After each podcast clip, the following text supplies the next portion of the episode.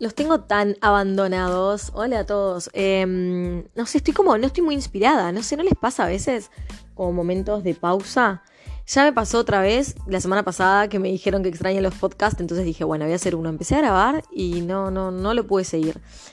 Eh, hoy voy a hacer lo que me salga, porque no sé qué me pasa, la inspiración a veces viene y a veces no.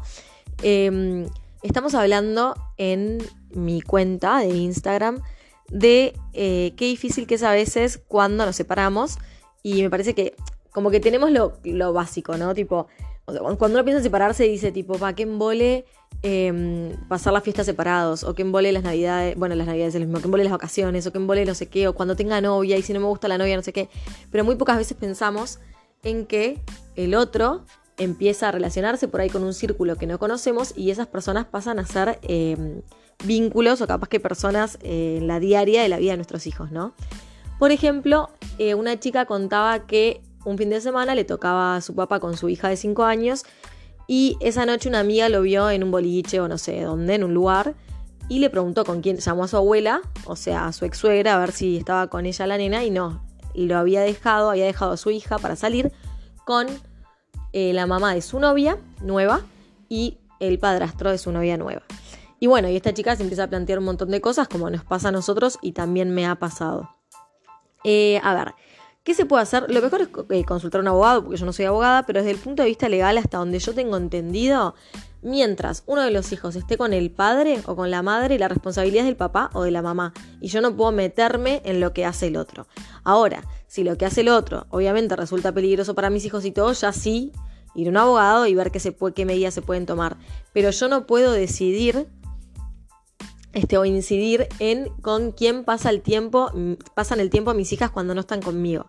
Es difícil de aceptar, por supuesto. Nos da miedo, nos da inseguridad, nos parece peligroso que nuestros hijos tan chiquitos, tan vulnerables, estén con personas que no conocemos. Y sí, obviamente. El día de mañana, capaz que eh, nuestro ex está en pareja con una mujer que puede tener hijos adolescentes. Y nuestras hijas, por ahí chiquitos o nuestros hijos chiquitos, se, se, se relacionan con gente más grande y a nosotros nos puede dar miedo. Ahora, el tema lo primero es ver si este miedo que sentimos es real, si tenemos, eh, si está justificado, si tenemos razones reales para tener miedo. Porque muchas veces es nuestro control, que cuando algo escapa de nuestro control y no sabemos cómo se está moviendo todo, nos ponemos un poco nerviosas. Entonces, lo que yo digo es primero identificar si el peligro es real o tiene que ver con inseguridades nuestras o miedos nuestros. Eso es como lo primero. Después sí, si vemos que hay un peligro real, que hay una situación que puede realmente perjudicar a nuestros hijos, bueno, ver legalmente y consultar con un abogado ver qué se puede hacer. Pero, pero sí entiendo que es una situación de, de nervios. De hecho, me ha pasado este año en la playa, estaba con mis hijas y estábamos en el agua y se acerca alguien y se ponen a charlar, ¿viste? Y yo como que miraba, porque claro, me daba cuenta que charlaban de una manera que, que a la persona la conocían. Y, tampoco fue que esta persona se presentó ni nada. Yo obviamente estaba al lado y atenta a ver si estaban... O sea, la charla era una charla normal que pueden tener con cualquier persona. Estaba yo al lado, obviamente, súper atenta. Pero me llamó la atención. En el momento como que quedé medio en shock y no me dio por preguntar, discúlpame quién sos.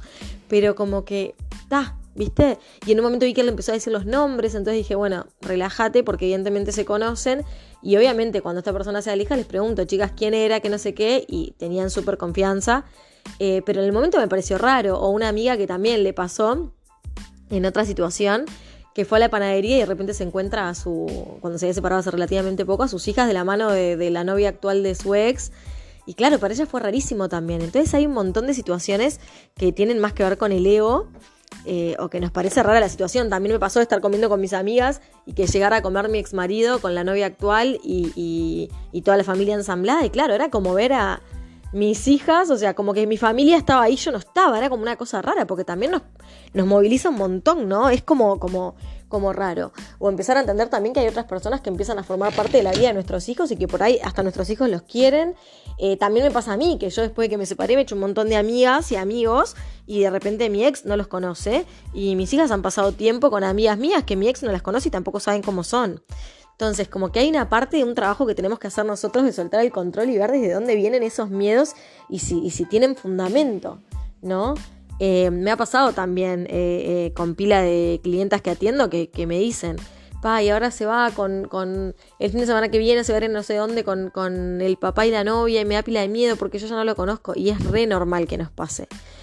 Y también el miedo de que de decir, bueno, está, este, va a estar todo bien y si pasa algo me voy a enterar después. También nos da miedo eso, que pase algo y enterarnos tarde. O sea, es reentendible todo. Yo lo que aconsejo es, por un lado, identificar de dónde vienen esos miedos y por otro lado, sí tener algún abogado eh, al que poder consultarles qué podemos hacer en caso de que. Eh, por otra parte, lo que yo aprendí a mí me sirvió es como empezar a pensar de que obviamente va a depender de cada contexto, de cada situación. Yo sé que mi situación no es la de, la, de todo el mundo, entonces por eso digo que cada uno tiene que ver bien su situación y que no todo es aplicable a todas las situaciones. Em, pero yo lo que empecé a pensar es decir, bueno, voy a empezar a calmarme y a pensar que siempre van y vuelven sanas y pensar en que todo va a estar bien. O sea, como que lo, lo, normal sea que todo va a estar bien. Hay unas posibilidades chiquitas de que pueda pasar algo que no está bajo mi control, que puedan lastimarse, que les pueda pasar algo feo, que, que eso, bueno, nada, siempre hay una posibilidad en todas las situaciones, pero empezar a tranquilizarme y a pensar que todo va a estar bien y hablar mucho con nuestros hijos y estar muy atentos. Yo cuando, ahora yo estoy tranquila, pero cuando venían y se iban les preguntaba con quién, con quién estuvieron, qué hicieron. Mismo hasta ver, por ejemplo, yo tengo hijas mujeres y me daba miedo pensar hasta en el momento que mi ex fuera al cine con ellas, por ejemplo, y tuvieran que ir al baño. Pensaba, ¿las mandará solas al baño? ¿Y qué pasa en el baño cuando van solas? O cosas por el estilo. O las lleva con él. Y cuando a veces no tenés un diálogo tan abierto con un ex, cuesta mucho más entender, porque aparte seguramente cuanto más querramos meternos y saber, peor sea la respuesta que vamos a encontrar del otro lado, o más cerrado eh, se va a poner. Entonces me parece que lo mejor es intentar tener un diálogo con ellos. Obviamente a veces son muy chiquitos, a veces no, no hablan, no se manifiestan. Entonces, bueno, por ahí eh, lo que podemos hacer es intentar ver el comportamiento, intentar ver si cuando se va con el padre se va contento, cómo vuelve, eh, o con la madre, ¿no? Es lo mismo. Intentar, en todo caso, consultar con un psicólogo y llevarle a un psicólogo a ver si capaz que hay algo que se nos esté escapando. Pero entiendo perfectamente que la situación es súper difícil y que hay una parte nuestra de soltar el control. Después, sí, es verdad que pasan desgracias, que pasan cosas súper feas. Otra cosa que entendí, hablando con mi ex, mi ex me dice en un momento, a ver, son mis hijas, yo no voy a querer que nada malo les pase. Estamos hablando de un ex que a su manera puede ser buen padre, por más que yo esté de acuerdo con todo, no, porque también nos pasa eso. Muchas veces es, por ejemplo, estaba con ellas después de, no sé, una semana sin verlas y salió a una cena y después volvió. Está bien, yo por ahí no lo haría, yo no saldría a una cena. Pero yo no puedo pretender que el otro, sea quien sea, y esto va para la vida en general, actúe siempre igual que yo. Entonces ahí también hay una parte de soltar el control, de entender que no todo el mundo va a actuar como nosotros lo haríamos y que actuar de otra manera no siempre quiere decir que esté mal o quiere decir que sea mal padre. Por ahí actuó de otra manera, por ahí nosotros no lo haríamos. Eh, es como muy difícil el tema y es muy sensible y yo me llegué a enojar mucho por esto. A mí me pasaba que que mi ex eh, de repente eh, no era tan responsable atándolas en el auto, cosas así. Yo pasaba muchos nervios, sobre todo cuando hacían ruta, pero tuve que empezar a soltar eso. Porque me asesoré legalmente y en realidad no podía hacer nada. Eh, meterte en un proceso legal a veces, y por eso digo que se asesoren, porque no tengo la, la, la verdad yo, la verdad que no tengo el conocimiento y escapa a mí. Pero a veces te metes en procesos legales eternos que no te llevan a nada. Entonces hay como que tener un montón de cuidado. Hay que primero empezar a a identificar eso, ¿no? Hasta dónde son miedos nuestros que tienen que ver con inseguridades nuestras otras cosas y hasta dónde hay un peligro real. Eso como primero. Después empezar a ver que si cada vez que nosotros, nuestros hijos se van bien y llegan bien, como empezar a, tomarlo como patrón y empezar a generar confianza a raíz de ese comportamiento, de que nuestros hijos los vemos bien, de que se van bien y que llegan bien. Eh, me ha pasado también que mis hijas no se quisieran ir con el padre y no es porque nada estuviese pasando, sino simplemente porque eh, están más tiempo acá y la sienten más su casa y les da pereza irse porque tienen más cosas acá y entonces también hay como muchas cosas a tener en cuenta. Yo lo que he hecho cada vez que eh, tuve, nervios o estuve preocupada o no sé, como que algo escapaba de mi control, fue por un lado hacer terapia yo para empezar a soltar ese control, por otro lado consultar con, otro, con abogados y por otro lado em, llevar a mis hijas a algún psicólogo para ver si todo marchaba bien y que de repente tienen más herramientas para sacarle información que yo como mamá no. Y bueno, y en la medida en que veía que todo iba sobre ruedas como que me iba relajando. Pero sí son cosas que nos van a dar miedo, como también, no sé si les pasa, pero a mí las primeras veces que iban a dormir a la casa de una amiguita también me, genera nervios. O también que vayan a un campamento, o sea, son, hay cosas que tenemos que ir soltando independientemente de la situación del estado civil en el que estemos. Eh, ir soltando, en, ir soltando el control y dejar que nuestros hijos vayan eh, como, como levantando su propio vuelo, no sé cuál sería la expresión correcta. Obviamente que cuesta un huevo, Este, obviamente que, a veces las mamás somos más aprensivas, yo era súper aprensiva y bueno, la vida me, ha ido enseñando a soltar un poco esa aprensión y ese control porque nuestros hijos van a ir generando su vida y teniendo sus propias experiencias y lamentablemente no vamos a poder estar siempre ahí. Y también hay otra cosa que nos pasa como padres es que queremos que nuestros hijos no sufran nada ¿no? Que, nunca les rompan el corazón, que nunca nadie les diga nada feo y la realidad es que no, lamentablemente no vamos a poder eh, controlar todas esas situaciones. Sí vamos a poder intentar darles la mayor cantidad de herramientas posibles para que puedan eh, manejarse, pero no vamos a poder estar siempre ahí.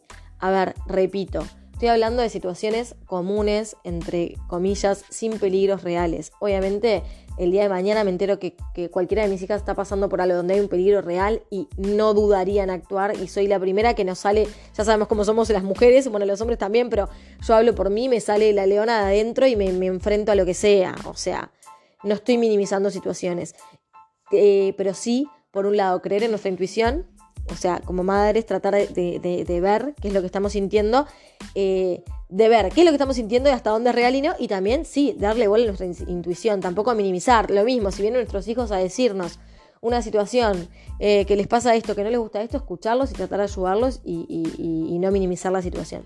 No es fácil, tiene un millón de puntas. De hecho, siento que hasta cuando hablo por momentos me contradigo porque te digo, bueno, relajá, pero por otro lado está atento. Y me parece que eso es parte de ser padres, ¿no? Como buscar ese equilibrio de no relajar del todo, pero tampoco, o sea, y, no minimizar, pero tampoco estar atrás de todo y, vivir como en un control y en una locura.